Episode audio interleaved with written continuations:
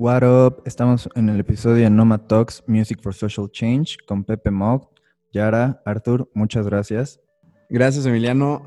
Muchas gracias, Pepe, por estar con nosotros el día de hoy. Y gracias, Yara, por acompañarnos.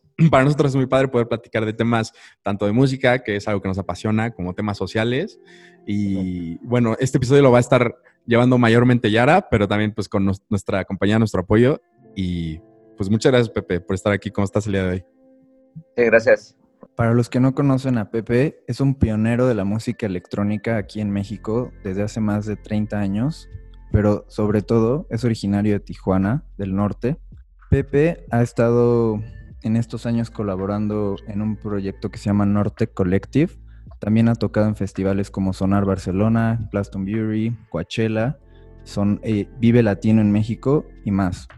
Muchas gracias, Pepe. Gracias. Gracias, Pepe, por acompañarnos. Es aquí, pues, yo diría un privilegio verdaderamente tenerte aquí. Em, en este episodio quisiera que nos enfoquemos sobre todo en el mundo fronterizo, es decir, qué es la frontera, qué es la música en la frontera y qué son las, entre comillas, fronteras ideológicas. Entonces, para empezar, la frontera es la unión entre dos mundos, por lo cual es un ambiente pues muy poroso y son espacios muy vanguardistas. ¿Qué puedes decirnos de cómo este vanguardismo fronterizo ha influenciado tu música y cómo ha sido vivir en la frontera para ti? Bueno, eh, casi pues toda mi vida he, estado viviendo prácticamente a un lado de la frontera. Eh, donde estoy ahora sentado, eh, la frontera está, digamos, a unos metros y yo la veo desde mi ventana. Ah. Entonces, la frontera de aquí es muy peculiar porque es, una, es un cerco metálico bueno, ahora es más alto, ahora debe de medir unos, yo creo que unos 7 metros, yo creo, de alto, o si no es que más. Y, este, y se va, el cerco se va hasta el fondo del, o sea, se va hasta el agua, o sea, eh, digamos que está sobre tierra y, pasa por la playa y luego se mete al agua, ¿no? O sea, no sé, yo creo que también quieren detener a los delfines y que pasen por ahí, ¿no? Este, pero, eh, digo, a mí me ha tocado estar desde que esa frontera era realmente un alambre, ¿no? O sea, era así como un alambre de púas, así pequeñito. Y, poco a poco la ciudad fue creciendo, este, Tijuana, ¿no? Entonces Tijuana primero era un, eh, hay que ver, les voy a contar un poquito la historia nada más para entender un poquito, ¿no? Porque yo creo que Norte tiene que ver, o mi música tiene que ver con eso. Este, la ciudad de Tijuana era un, pueblo realmente muy pequeñito que cuando fue la prohibición del alcohol en Estados Unidos en los años 30, o sea, aquí no había más que un cuartel militar y unas cuantas casitas, yo creo, de, las familias de los militares. Y ahí, eh, cuando viene esa prohibición, se abre un casino en Tijuana, el Casino Agua Caliente. Entonces, ese casino fue un casino demasiado ostentoso, con así mucho lujo, con muy, o sea, era así el glamour del mundo, o sea, porque no existía Las Vegas y, aquí estaba ese casino. Entonces aquí venían todos los, los famosos, ¿no? Estaban desde Charles Chaplin, Al Capone, Rita Hayward, este, los eh, hermanos Marx, este, no, una o sea, toda la crema, digamos, que, que hacían, pues cruzaban la frontera, que no era frontera, realmente era un letrerito que decía bienvenidos a México, era un obelisco. Entonces, cruzabas el obelisco, llegabas a un hotel de super lujo, te hospedabas ahí y, y, entonces ya era jugar, ¿no? En el casino. En ese casino, eh, la idea era como eh, pues dar una experiencia de México, ¿no? A la gente que venía del extranjero, se supone. Entonces, Tijuana estaba totalmente desconectado. Entonces, imagínate todos los empleados que trabajaban en ese casino, este, pues se empezó a venir mucha gente porque, o sea, los, sueldos de la gente de aquí eran bien altos, o sea, era otro mundo. Entonces, ahí, en esas experiencias, a lo que yo he visto, de hecho, hay una película que se llama Incaliente. Este, era muy interesante que ya se estaban dando esas fusiones musicales porque en ese entonces era más un rollo como entre jazz, entre como música mm, de orquesta, pero la mexicanizaban, o sea, le ponían como, como mariachi, ¿no? Qué o, sea, padre. o sea, para que sonara. Entonces, yo siento que esas primeras fusiones se empezaron a dar ahí, ¿no? Porque era, era para entretener, digamos, a un público elite, ¿no? Que llegaba incluso en avión, en avioneta, porque o sea, ese casino tenía su propio aeropuerto. Entonces llegaban ahí y pues imagínate tener un, un super show así, pues musical, les daban esa experiencia. Entonces pienso que, que realmente, aunque quizás algo, eh, sí, o sea, era como intencional el hacer la fusión, ¿no? Pero yo creo que esos, yo creo que son los primeros indicios, ¿no? Eh, ese casino dura un, un, tiempo hasta que pues ya, ¿no? Se quita la prohibición en Estados Unidos y el gobierno de México llega a Tijuana, según esto que no, no se habían dado cuenta, pero obviamente sí sabían, pero según ellos se dieron cuenta que estaba ese casino y vinieron a destruirlo, ¿no? Y a quitarlo. Entonces se muere esa parte de Tijuana y ya la ciudad pues empieza a crecer, pero en otro ámbito, ¿no? Empieza a crecer más que nada con fábricas de compañías japonesas, americanas. Entonces la ciudad se empieza a poblar muchísimo más. Eso es lo que a mí me tocó esa parte, ya digamos, ochentas, que ya eran, eran muchas, muchas fábricas.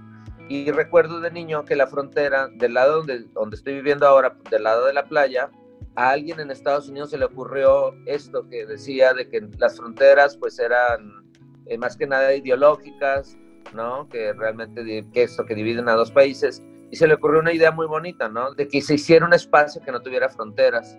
Entonces fabricaron un parque, o sea, estaba así en la playa, era un parque donde, donde sí tenía la frontera, pero así nada más tenían también el mismo obelisco, pero podían eh, mexicanos y, y, americanos estar juntos en un parque muy padre. Digo, es algo, algo, que yo creo que no se ha visto hoy, ¿no? O sea, digo, no. ni, wow. hoy pones un pie y... ¿eh? ¿En qué año fue este parque? Este parque fue, yo creo que en, a final, o sea, como a principios de los 80s, a finales okay. de los 70s, principios de los 80s. Y, y, el parque era muy padre. Bueno, a mí me llamaba mucho la atención porque, eh, bueno, yo aquí en playas, se, se, llama Playas de Tijuana, donde vivo, este, siempre, pues era así, pues ir a la playa y todo, ¿no? Y, y eran las casas y ya estaba la playa. Pero cuando abrieron el parque, pues ya tenías, o sea, había baños públicos muy padres, regaderas, ¿no? Wow. O sea, caminitos para andar en bicicleta. Sí. Entonces, la gente empezó a convivir, pero yo creo que se empezó, como empezó a, a existir más migración, uh -huh. empezó gente, también ya vieron de que, ah, no, pues, este, ya sabes, siempre empieza todo el AMPA, ¿no? Sí. Empezaron a como a pasar droga, ¿no? A pasárselo así entre gentes de por ahí, o sea, de que le daban la bolsita y esto y lo otro, y, uh -huh. y se empiezan a hacer varios eh, actos delictivos, y por ahí creo que hubo un encuentro entre alguien de allá y alguien de aquí, y se pelearon y, y se, creo que se cuchillaron o algo así, no sé, algo pasó. Total de que ya fue cuando las, lo cerraron el parque, y creo que desde ahí ya no hemos tenido se han hecho intentos de, de, de, proyectos así, de hecho un amigo artista también, eh, ya, más, ah, ya de ahí como que fue más por el lado cultural, ¿no? O sea, más por el lado de, de del arte. Este, este era por el lado del gobierno. Uh -huh. Yo creo que también era una persona que también tenía unas ideas muy avanzadas, ¿no? Muy padres. padre. De Estados Unidos, de California sobre todo. Sí.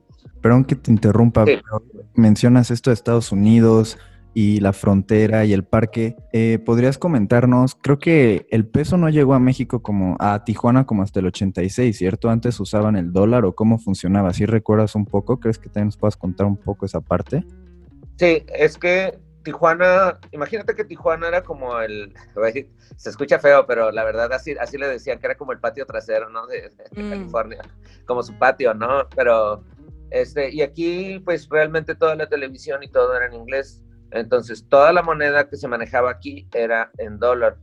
Entonces, eh, Ramón ayer dijo que la moneda oficial, pero no, no, o sea, la oficial siempre ha sido, siempre ha sido el peso, pero era una forma de decirle, o sea, sí. si tú llegabas a una tienda, te decía, no, aquí la moneda oficial es el dólar, no, aunque no lo fuera. Órale. Este, y tú ibas a una tienda y si querías comprar con pesos, se enojaban, o sea, no te los aceptaban, así literal, o sea, ibas a un restaurante y ahí sacabas tu billetito de 100 y, te, y decían, no, es que no, eh, no, no, lo aceptamos, ¿no? Era muy curioso esa Ajá. parte.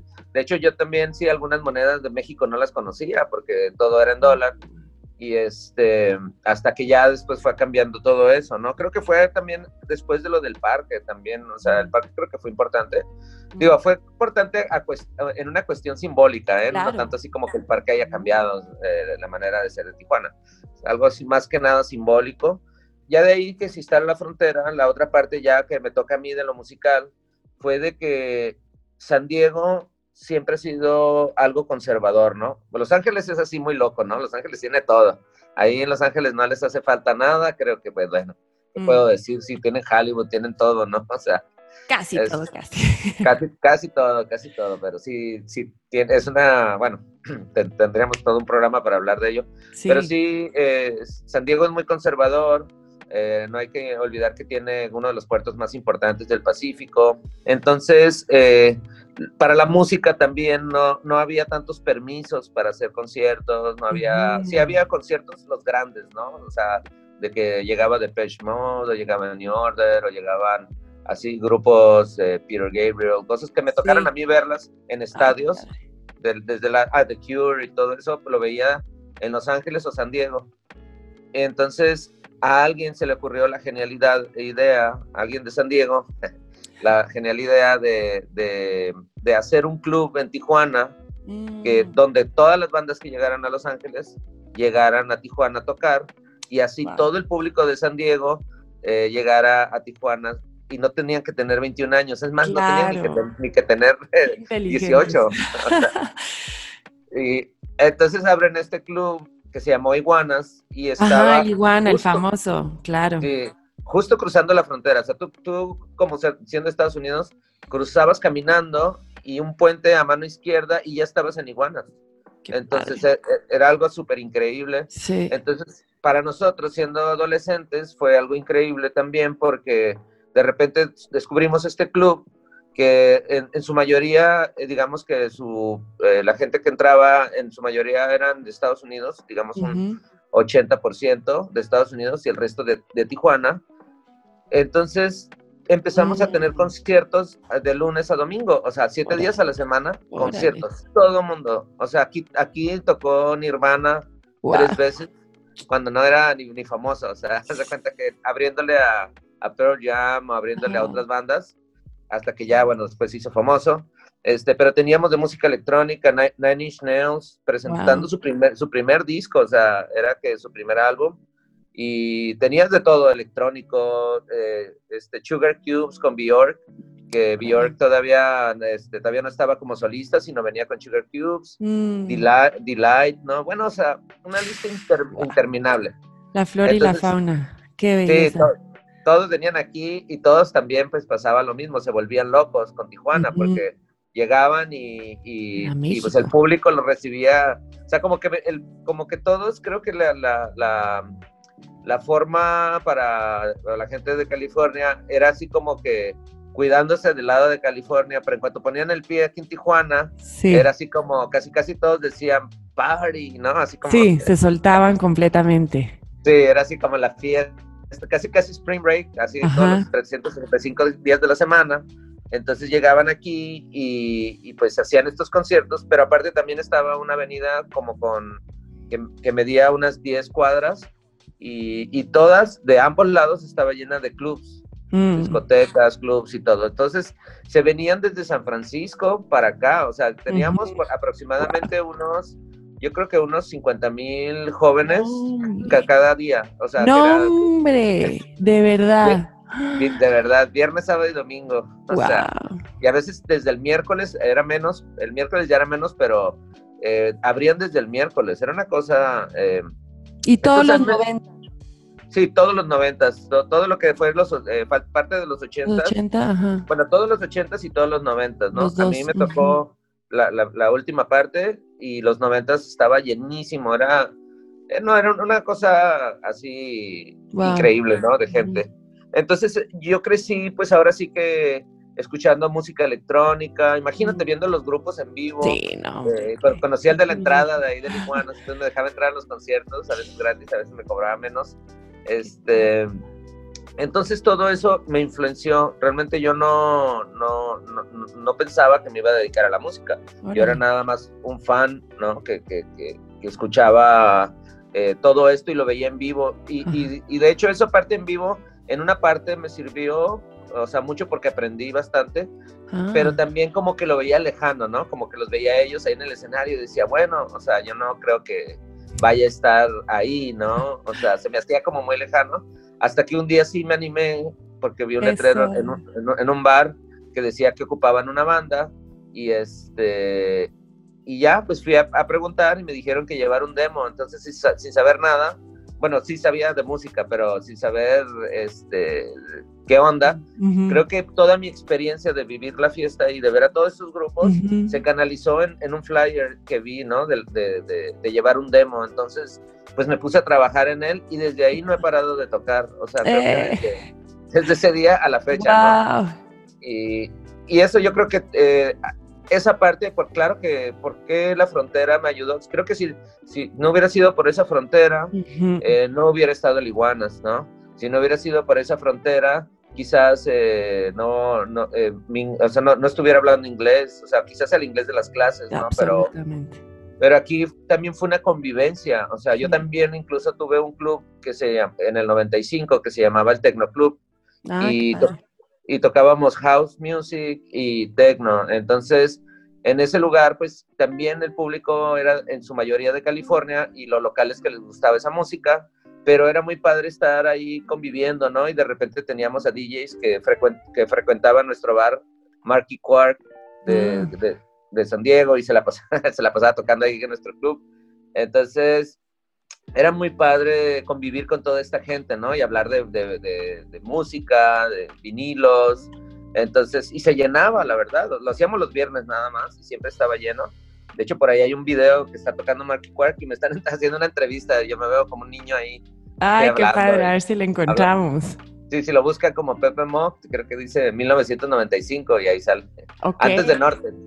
Este, y bueno, a mí todo eso fue como esa, esa convivencia, eh, es, esa parte de la frontera. Creo que hacíamos una especie de... Siempre hemos tenido una comunicación con la gente de San Diego, sobre todo en la parte artística, ¿no? Que de repente ellos vienen para acá o nosotros vamos para allá y de repente se hacen proyectos aquí y proyectos allá, ¿no? Entonces eso es, eh, yo creo que eso es la parte que sí, que como te decía, es una frontera que que al principio se, torna ideológica, pero también se fue tornando con el tiempo cada vez más física, claro. cada vez más grande, ¿no? Cada vez más militarizada, cada vez más, eh, o sea, ya casi imposible, ¿no? De cruzar. Yo, creo que tiene que ver con esto de la guerra contra las drogas, tiene que ver con, con, la, con la constante migración, ¿no? Y todo eso. Totalmente. Absolutamente. Se ha vuelto algo muy importante.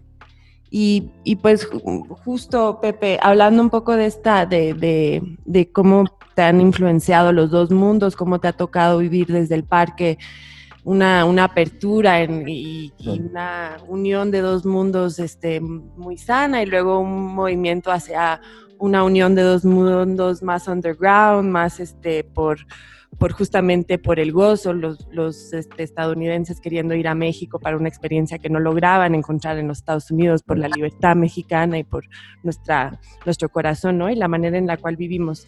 La frontera eh, es un espacio donde en la historia los músicos y artistas siempre se han expresado políticamente, han aprovechado estos espacios para, para con música y con arte, pues relevar temas, sacar temas al, al, al aire, que es muy importante te permite hablar de dos mundos y del mundo en general, al hablar de dos tipos de mentalidades diferentes y la unión de las dos te, permite hablar de temas muy importantes.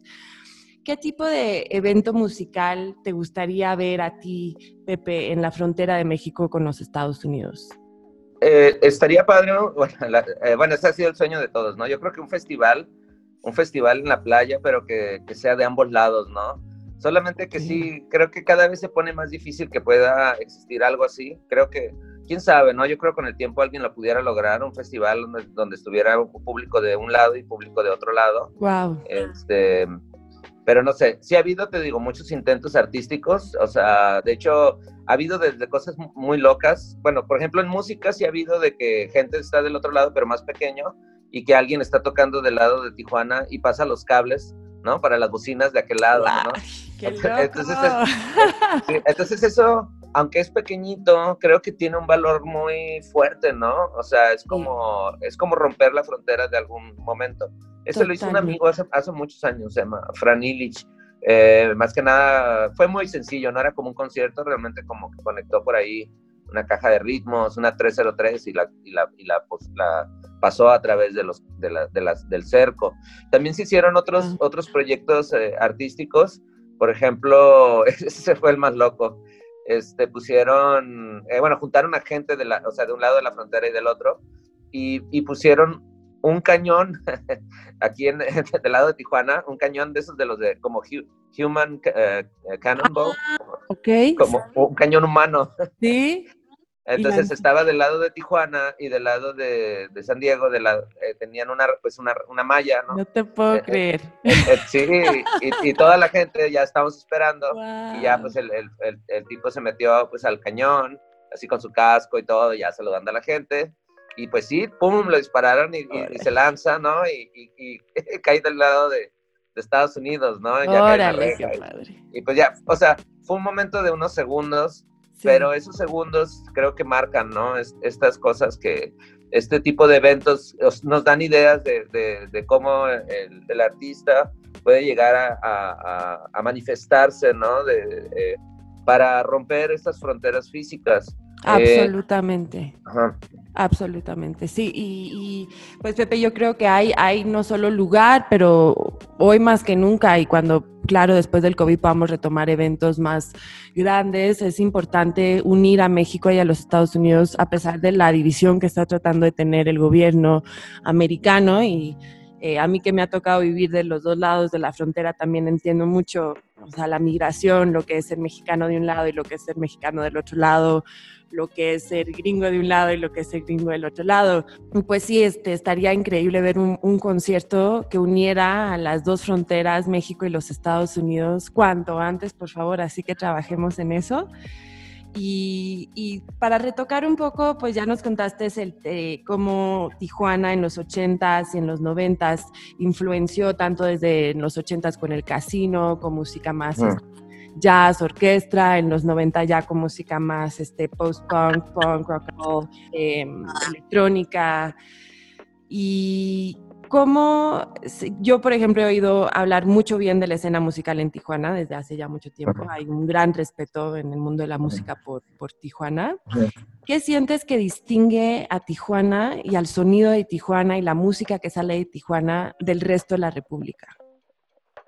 En su momento, en aquel entonces, hoy, bueno, hoy en día recordemos que es, es un mundo cada vez más conectado y más globalizado, ¿no? Yo creo que uh -huh. podemos eh, creo que estas fronteras se han podido romper a través de la red, ¿no? Porque ya podemos estar en Chiapas o en Guatemala y, y de todos modos estar al tanto de lo que está pasando, ¿no? De la, de la escena.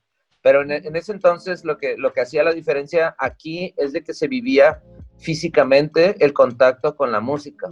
Eso es lo que, lo que hacía los músicos diferentes. Y, te lo, y ya lo mencioné, lo del casino, pero también la parte del rock o sea, no olvidemos que aquí se la pasaba también Jim Morrison. Uh -huh. O sea, se la pasaba aquí en los, en los bares uh -huh. y a veces se ponía a, incluso se puso a, a, a cantar y, wow. y a, a, llamear con bandas de los bares que estaban aquí. Entonces, para los músicos de aquí también era como, wow, o sea, aquí está John Morrison, sí. Jim Morrison, y, y es, es, era como, se emocionaban, ¿no? También, por ejemplo, aquí salió, de aquí salió Santana, aunque no es de Tijuana, Ajá. pero él, él aquí creció y cuando se fue a California, pues llevaba todos estos elementos claro, latinos sí. haciéndose muy, muy popular. Entonces, para mí creo que eh, lo del norte se tenía que dar también, porque, por ejemplo, a mí que me tocó, la diferencia de allá era que a mí me tocaba vivir esto, mientras en la Ciudad de México solamente le tocaba a la gente que tenía el poder económico claro. para poder volar, ¿no? Y comprar sus discos, volar hacia, hacia Estados Unidos o Europa Ajá. y comprar su material o ir a ver los conciertos, pero también eran limitados. Aquí era casi, casi, wow. te levantabas y era lunes y, ay, güey, toca, no sé. Entonces había muchos más conciertos en, en, Tijuana, habían conciertos este, de artistas internacionales todos los días y en México era muy raro tener artistas internacionales todavía. Sí, era muy raro, o sea, okay. casi no llegaban. La, la, la, puerta para los artistas internacionales en, en, México, hay que, hay que tener en cuenta que desde los años 60 el gobierno prohibió el rock. o sea, literal, o sea, estaba prohibida la música, o sea, eso es como algo bien tonto. Entonces, eh, por eso fue la manifestación muy importante del 68, no por el rock, pero por otras cuestiones políticas, pero en ese entonces el rock se consideraba, o sea, había policías que, que, realmente no dejaban que se tocara. Ya en los 80 sí se empezó cada vez a crecer más, pero no era como lo que había aquí. O sea, aquí en Tijuana teníamos todos esos conciertos, teníamos todo eso. Entonces yo creo que la diferencia era que se vivía y aparte, eh, si tenías así a ciertos héroes ya más masivos, no sé, por ejemplo en mi caso yo era así como que me gustaba mucho de Mode, pues me tocaba ir a verlo, o sea, en un estadio, o sea, llegaba y, lo veías ahí, o sea, era muy sencillo. Entonces todo eso te inspiraba y también cuando tocabas aquí en Tijuana, yo creo que era un público muy, yo creo que era el más difícil de todos los públicos, o sea, siendo local, ¿no? La gente era muy, eh, la verdad, muy buena onda, pero siendo local, realmente, imagínate, ya todos ya vieron a, claro. a todo mundo, entonces tú llegabas a tocar, pues no, tenías que dar el, el más del 100%, ¿no? De, de, de, tu persona y de tu conocimiento y de tu, de tu show para que realmente pudieran aplaudirte. O sea, realmente la gente nomás se, se te quedaba viendo y, y, hasta el final del concierto, si, si pasaba la prueba, te aplaudían. Pero entonces eso yo creo que también nos formó y, y también de que teníamos el radio, eh, de, todas las estaciones de radio de San Diego, no todas, bueno, la mayoría estaban en Tijuana también. Las ponían acá porque era más barato tener una estación de radio. Y en Estados Unidos nada más te dejaban tener un cierto rango de transmisión. Y aquí la antena de, Tijuana, pues llegaba hasta Los Ángeles. O sea, aquí tenías 91X, pues llegaba hasta, hasta llegaba hasta, hasta California, ¿no? Digo, digo, hasta ya está pasando de Los Ángeles, podías escucharla. Entonces, eso, tenerlo aquí, pues era lo que también nos, nos, nos daba, eh, digamos, eh, tener esa música constante, ¿no? Música muy nueva. O sea, tenían lo que estaba pasando en Inglaterra, porque el, DJ ya era inglés y a él le llegaba todo el material. Entonces, todo lo nuevo le llegaba y pues nosotros estábamos atentos a ello. Entonces, yo creo que eso fue la diferencia, que, que pudimos vivir esa parte, ¿no? Vivir, eh, vivirlo realmente. Ahora también la cuestión de la migración, de las, de las diferentes culturas, no olvidemos que también Tijuana es una ciudad que, se, que está formada por gente de todos los estados de México. gente de la Ciudad de México, gente de Guadalajara, gente de, este, Sinaloa, de los estados de Sinaloa, de todas partes, llegan acá. ¿Por qué? Porque yo creo que el sueño, cuando tú hablas de sueño americano, ¿no? O sea, bueno, porque es que, hay que dejarlo, ¿no? La, la, gente a veces quiere venir a Estados Unidos por el, el sueño americano, pero yo creo que cuando yo creo que todos, yo creo que hasta en Sudamérica cuando piensan, bueno, yo voy a cruzar la frontera, el sueño americano. Yo creo que el sueño americano no se lo imaginan en Texas, no se lo imaginan en, claro, estamos de acuerdo. Phoenix, ¿no? En, este, en, Arizona, o sea, ¿dónde está? Claro. En California. o sea, Pepe, ahorita que tocas ese tema de la frontera o las fronteras ideológicas, como dices, América, o sea, o el sueño fronterizo de pasar, ¿sabes? Como América, ya sea, o de a México, pasando del sur, Centroamérica y Norteamérica, como es México y Estados Unidos, es como un pensamiento, como dices, una barrera en la que debe quitarse ese, pues sí, ese pensamiento de que si yo voy al norte o a la frontera, voy a pegarla, ¿no? O sea, eso es como más ideológico y es como ponerte en pie y decir, yo lo puedo hacer, la puedo armar estando aquí o allá, ¿no? O sea, ¿o cómo dirías esa parte de la barrera ideológica? Sí, es que yo creo que para todos, eh, por eso la frontera de aquí es muy fuerte, como les decía, es un, muro metálico que, se va hasta el, hasta el mar, o sea, entra al mar. Entonces, aquí lo ideológico es, por ejemplo, eh, un acontecimiento que tuvimos aquí hace tres años, que fue una caravana migrante de miles y miles y miles de migrantes que venían de de Centroamérica y, también se unieron algunos de aquí de México. Este, se vinieron caminando desde, pues desde allá, desde Centroamérica hasta Tijuana.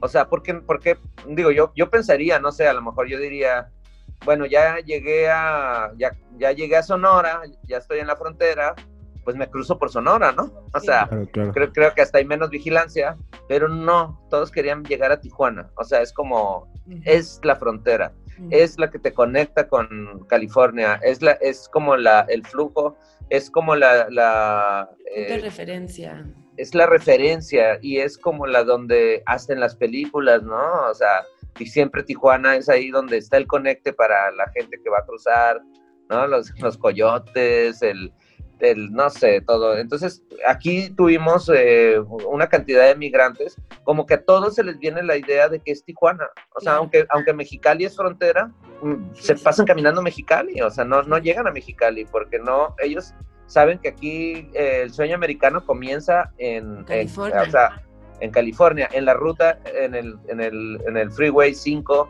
que te conecta a Los Ángeles. O sea, aquí es el, el, el spot, ¿no?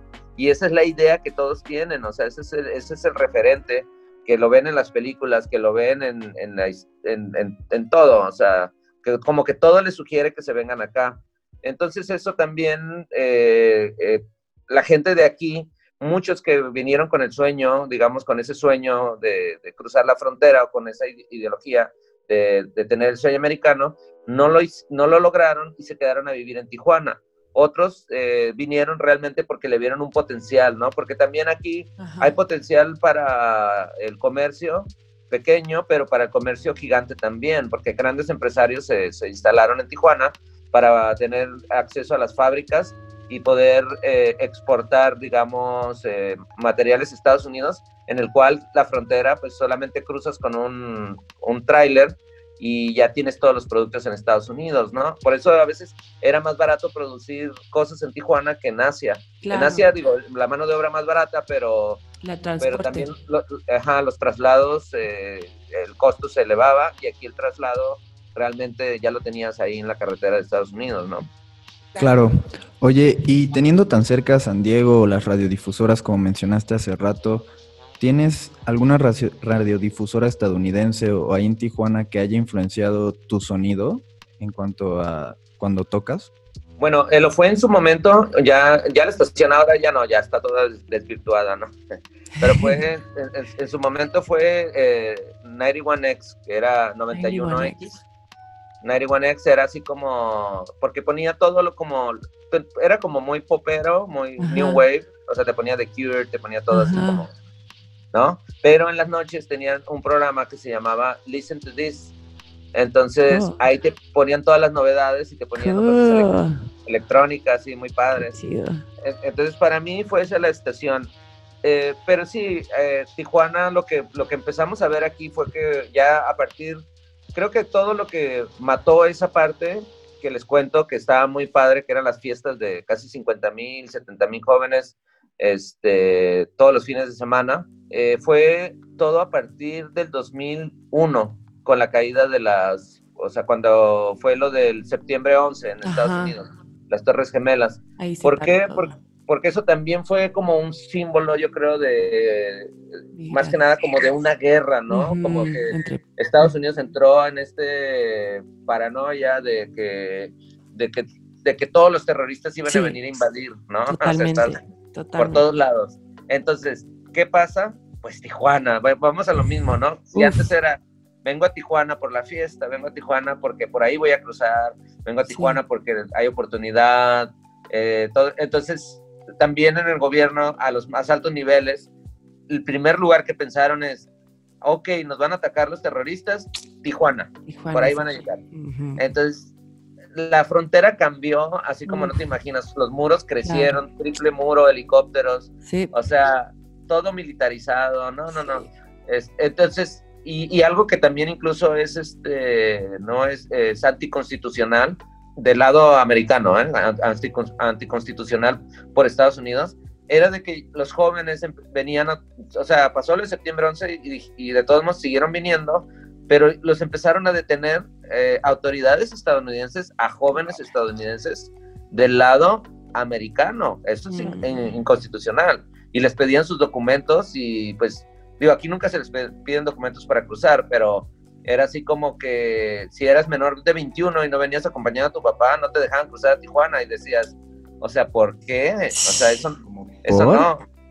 Eh, pues porque no, porque no querían que cruzaran, o sea, simplemente, o sea, quisieran cerrar la frontera, no querían que estuvieran aquí y, y, este, y ya los jóvenes poco a poco, se les, o sea, ellos, yo creo que más pensando en el lado de la incomodidad, ¿no? De que, híjole, o sea, tengo que cruzar, tengo que llevar, sacar mi pasaporte, tengo, o sea, cada rato me están parando, si no vengo con un adulto me detienen, cuando cruzo a Estados Unidos otra vez me detienen, eh, paso horas en la línea. Entonces, la escena de Tijuana se murió completamente, o sea, todos los bares cerraron, o sea, fue una pérdida de empleos impresionante. Sí. Este, pero también ya venía el Internet, ¿no? O sea, el Internet, bueno, el Internet ya estaba desde hace años, pero me refiero en, esos principios del 2000, crece a pasos gigantes. Entonces creo que ahí ya todo eso de, que también teníamos estaciones de radio de San Diego y todo, dejaron de, ser la influencia porque ya todos estábamos conectados. Más bien la influencia de todos era Napster, ¿no? O sea, eran nuestros contactos en Napster o, o, nos, o, por ejemplo, ciertas páginas, ¿no? De Internet y, el mundo se empieza a globalizar, ¿no? Quizás ya la única, la única parte buena de aquí era de que si hacías música en Tijuana, pues realmente eh, cruzabas al aeropuerto de San Diego y, ya tenías un vuelo internacional.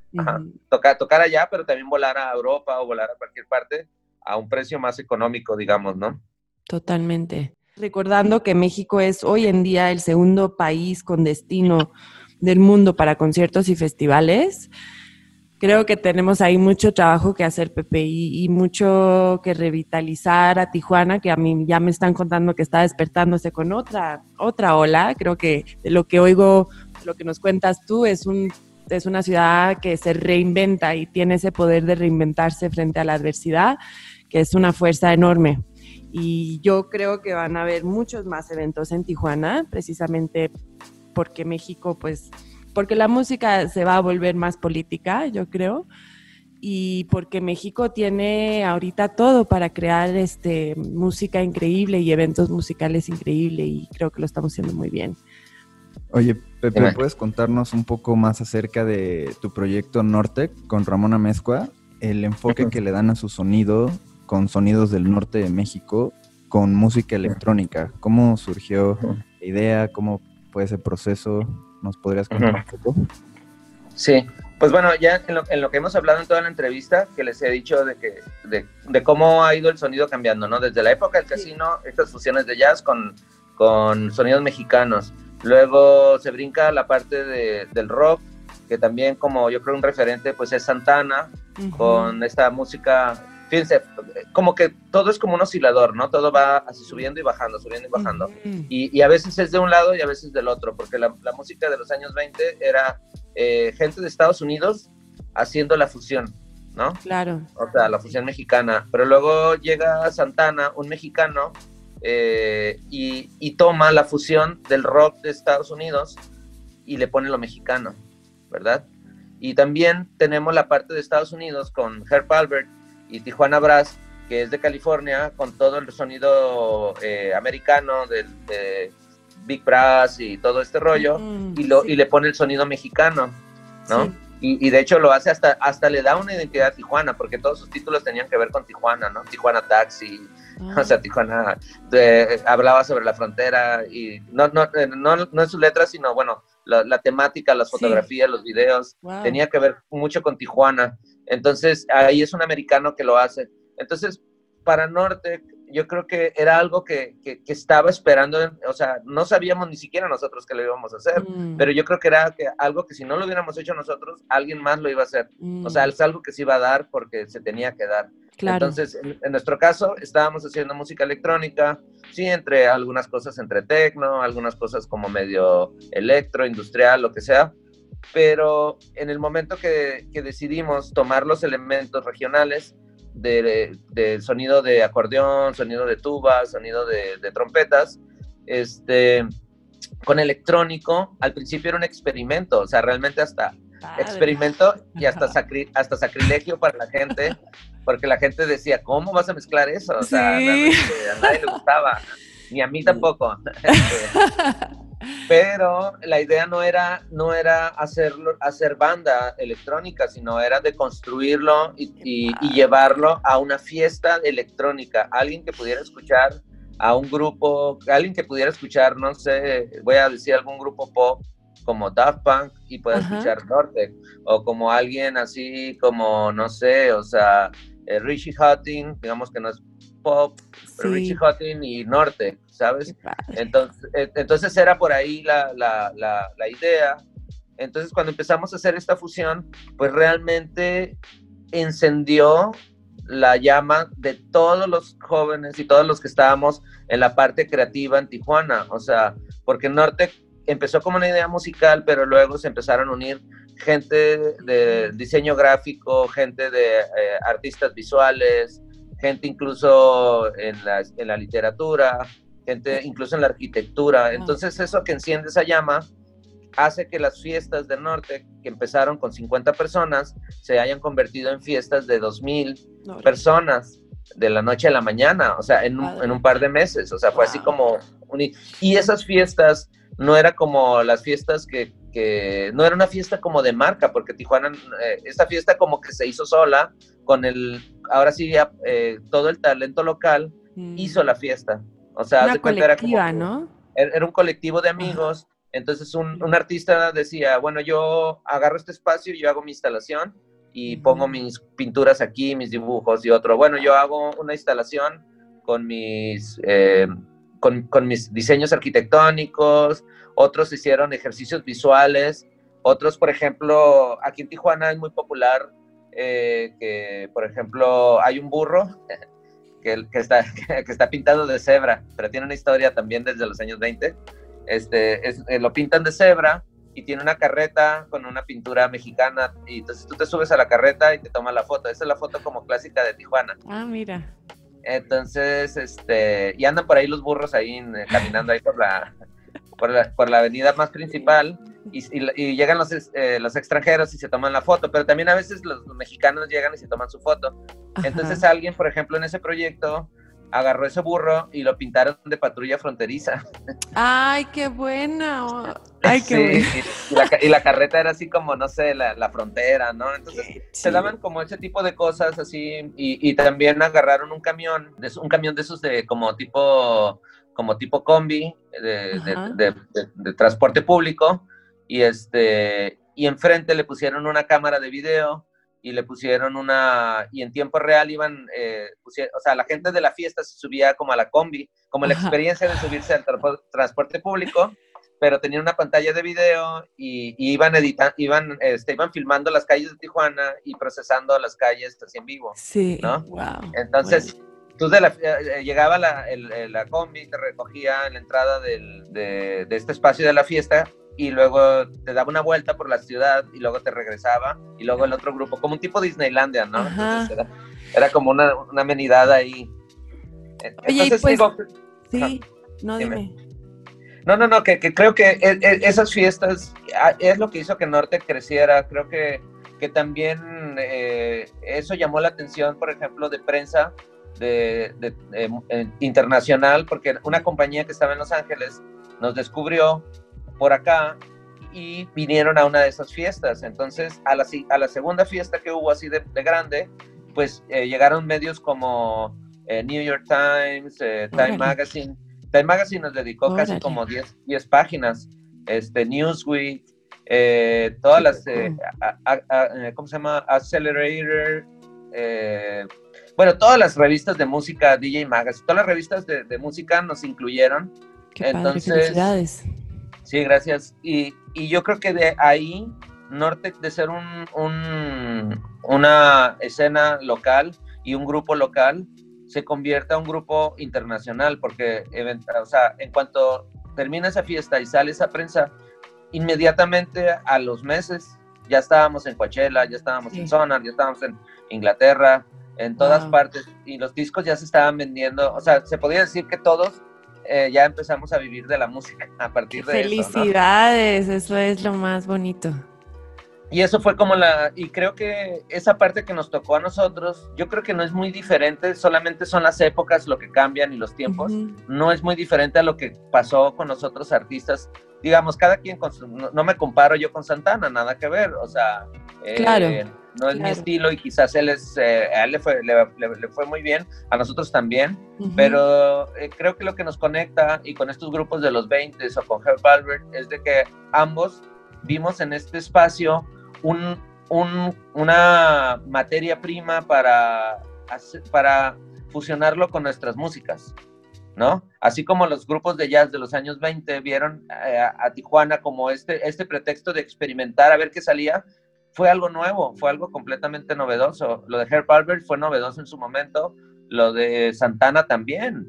Totalmente. Y lo de, y, lo de Nortec en su momento también, porque era el, sonido latino con electrónico, aunque ya ha existido con, por años, pero que se ponían cosas cubanas, cosas eh, brasileñas.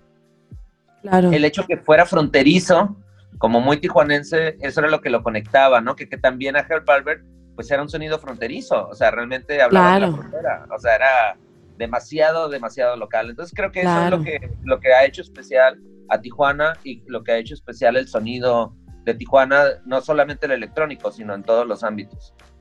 Qué padre, Pepe. Pues sí, creo que además poder para los migrantes oír sonido eh, mexicano del otro lado de la frontera y, igual en México ver que el sonido mexicano está infiltrándose a esta plataforma internacional que es la música electrónica, pues es un orgullo muy grande y, conecta a la gente a pesar de la distancia, a pesar de las fronteras físicas.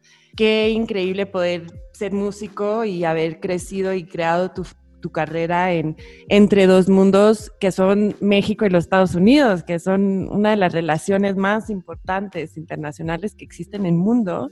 Nos afecta a todos, hasta a los chinos, a todos. Es la relación México y Estados Unidos. Y poder vivirla tan de cerca y poder haber ayudado a transformar esa conexión y a unir los dos países, como lo hiciste con Norte, como lo hicieron con Nortec, creo que pues, pues te agradecemos, Pepe, y, de ahí ha de salir tanta magia que sale en tu sonido, es también del corazón que le ponen detrás, ¿no?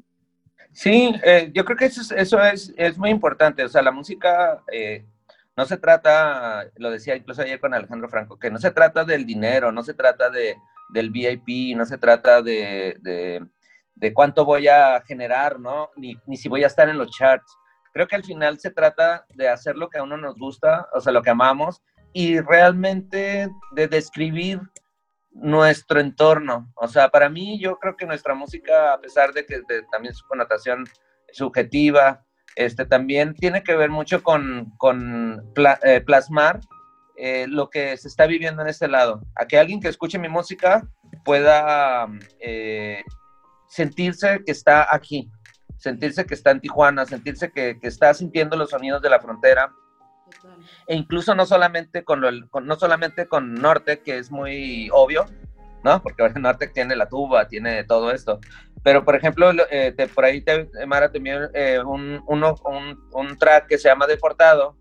Eh, ese track yo lo hice porque cuando fue la caravana migrante, pasó algo bien feo en Tijuana. Creo que nunca había pasado algo así horrible, que era de que cuando llegaron todos los migrantes, que eran miles, eh, empezaron a salir unos eh, neonazis tijuanenses. Imagínate tal cosa tan horrible que este, los estaban agrediendo, ¿no? Y, a mí se me hacía como, oigan, ¿por qué? Si todos somos de aquí, o sea, Tijuana, todos somos migrantes, todos venimos de todos los estados, o sea, a mí me realmente no me gustó esa actitud y, y, sí lo veías en muy poca gente, ¿no? Mucha gente muy tonta, la verdad, eh, y este, entonces, el proyecto de deportado, lo que hice fue, eh, agarré a uno de los migrantes, le, primero le hice una entrevista para ver cómo, cuál era, o sea, cuál eran sus intenciones, por qué Tijuana, ¿no?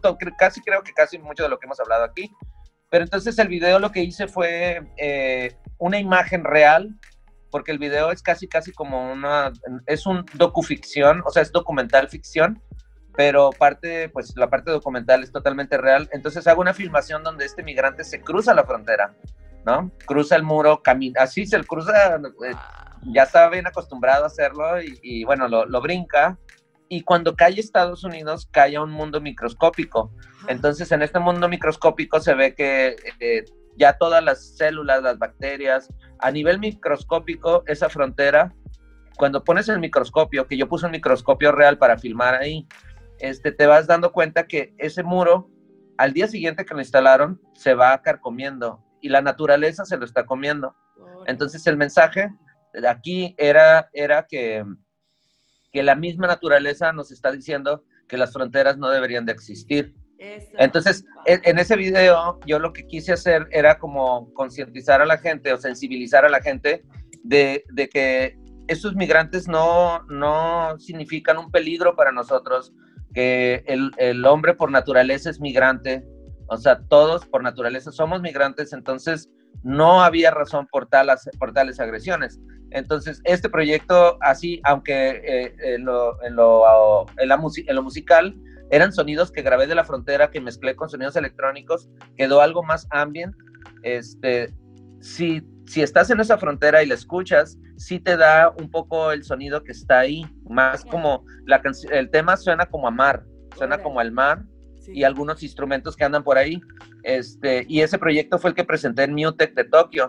Eh, y sin embargo, allá que es, es, es, otra, es otra cultura diferente, sí tuve que explicar un poco, ¿no? Este, de qué se trataba, porque así como que de repente allá no tiene una frontera, es una isla, pero eso era lo interesante del proyecto, ¿no? Entonces yo creo que siempre, eh, bueno, eso es en mi caso, pero creo que mucha gente van a salir proyectos en el futuro de Tijuana que nos van a sorprender con estas fronteras, con, con, esta interpretación musical de las fronteras, no dudo que también se vayan a lograr festivales en un futuro que, que, que nos conecten, ¿no? Que sientas que estás en, una, en, en un espacio donde las fronteras no existen. Entonces, eso, eso es lo bonito de esto, ¿no? Ay, pues eso yo creo que sí se, sí se va a hacer, Pepe. Antes de que nosotros nos vayamos de este mundo, vamos a ver conciertos en la frontera de México y Estados Unidos y espero que todos aquí nos podamos tener una gran sonrisa y ver cómo la música puede, puede trascender barreras físicas. Claro, que, sí. Yo creo que ahorita digitalmente ya lo hemos logrado por todos los eventos virtuales, live streamings, eh, videollamadas, como ahorita, pero creo que físicamente, eh, para allá vamos, lograr estas barreras, romperlas físicamente, poder tener a dos eh, países en, un evento, ¿sabes? en un espacio real, en un espacio físico y con una conexión humana. Y ya para ir cerrando, Pepe, nos gustaría preguntarte un poco sobre la comunidad, comunidad en Tijuana eh, o trabajos sociales que se estén dando iniciativas para apoyar a, tanto comunidad local o migrantes que estén, que estén ahí o sus familias. ¿Qué nos puedes comentar sobre esto? No, sí, hay muchísimas. O sea, eh, creo que eh, mira, la verdad que la comunidad es muy noble en Tijuana siento que la comunidad sí está dispuesta a hacer estos programas y ayudar y lo han hecho de manera independiente. Siento que el gobierno es el que tiene que cambiar. El gobierno como que viene solamente a generar unos pesos y no más, solamente les interesan sus tres años que están en el poder para llenarse sus, sus, pantalones de dinero.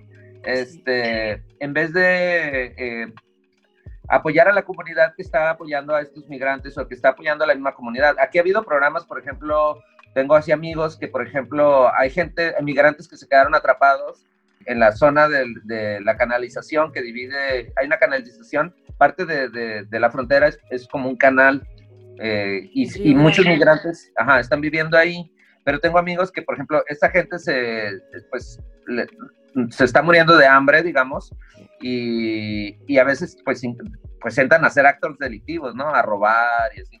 Pero entonces eh, tengo unos amigos que les hicieron un huerto, ¿no? Orgánico, les, les enseñaron a, cultivar sus, plantas y, todo. Y, los van a ayudar, ¿no? Digamos, eso es, como un, programa, ¿no?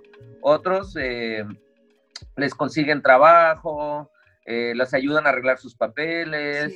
Este, o sea, sí hay muchísimo trabajo comunitario. Digo, yo en mi caso, mi trabajo fue musical, ¿no? Que fue con la pieza esta y con otras piezas que hice. Este, otra gente lo ha hecho de muchas maneras. También han, han, ha habido muchos documentales. Hay un documental muy bueno que se llama Navajazo, que se lo, se lo recomiendo. ¿Navajazo? Navajazo. Ok, este, lo, hizo, lo hizo también un amigo de aquí. Esas son de esas historias, ¿no? De hecho, ese documental ganó premios internacionales se fue creo que hasta Cannes y todo. Pero lo interesante de ese documental es que eran unos chicos en la escuela, en la prepa, como high school, y hicieron un video en la frontera, entrevistando a gente en la frontera y eh, mostrando al mundo ese lado, ¿no? Que puede ser tan oscuro como tan hermoso. Entonces, eh, sin querer, estos chicos eh, abrieron la caja de Pandora sobre sobre lo que está sucediendo en la frontera y es increíble, la verdad que te impacta, ¿no? Yo creo que ellos no tenían, eh, no, no, no, no, sabían qué, qué, era lo que estaban filmando, o sea, bueno, en su, en su inicio, ya ahorita digo, estos chicos ya crecieron, ya se dedican a la filmación y todo, pero sí, este, les, les, recomiendo que lo busquen, ese navajazo. Está muy bueno, pero sí es hay navajazo con N, de como una navaja, como una navaja. Como una navaja, exacto. Y con con Z creo, navajazo. Sí, pues nuestro tema, como sabes, es Music for Social Change y justo cómo podemos vincular música con, con proyectos así, con proyectos este, sociales, ecológicos, humanistas y pues Tijuana parece ser una tierra muy, una tierra muy fértil para eso, donde hay necesidad de, de apoyo y hay también talento artístico y musical. Entonces, este, esperemos que podamos hacer muchas más cosas juntos, apoyarles en Tijuana en proyectos que ustedes están haciendo y y seguir hablando, Pepe, contigo cómo podemos llevar a cabo pues este muchos proyectos, pero a mí me interesa mucho este concierto entre dos fronteras, ¿no? Y pues de la música en general, eh, que sigamos en contacto contigo, este, vamos a seguir lo que estás haciendo y, y, que podamos tener otro, otro encuentro cuando ya tengamos un poco más avanzado. Claro que sí, cuente conmigo. Estos temas, ok. Pues muchísimas gracias, Pepe, por tu tiempo el día de hoy.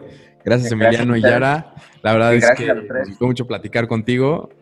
Esto Igualmente. de Music for Social Change, Nomad Talks, con Pepe Mob. Un abrazo a los tres, este, un abrazo muy fuerte a los tres y gracias por esta invitación. Y seguimos en contacto y ya nos veremos, ojalá que ya otra vez en persona. Exacto. Y que, y que estemos todos bailando. Muchas gracias, Pepe, y nos vemos en tu live set del 29 en Reset, la experiencia audiovisual. Muchas gracias. Va que va. Un abrazo. Abrazo. Adiós.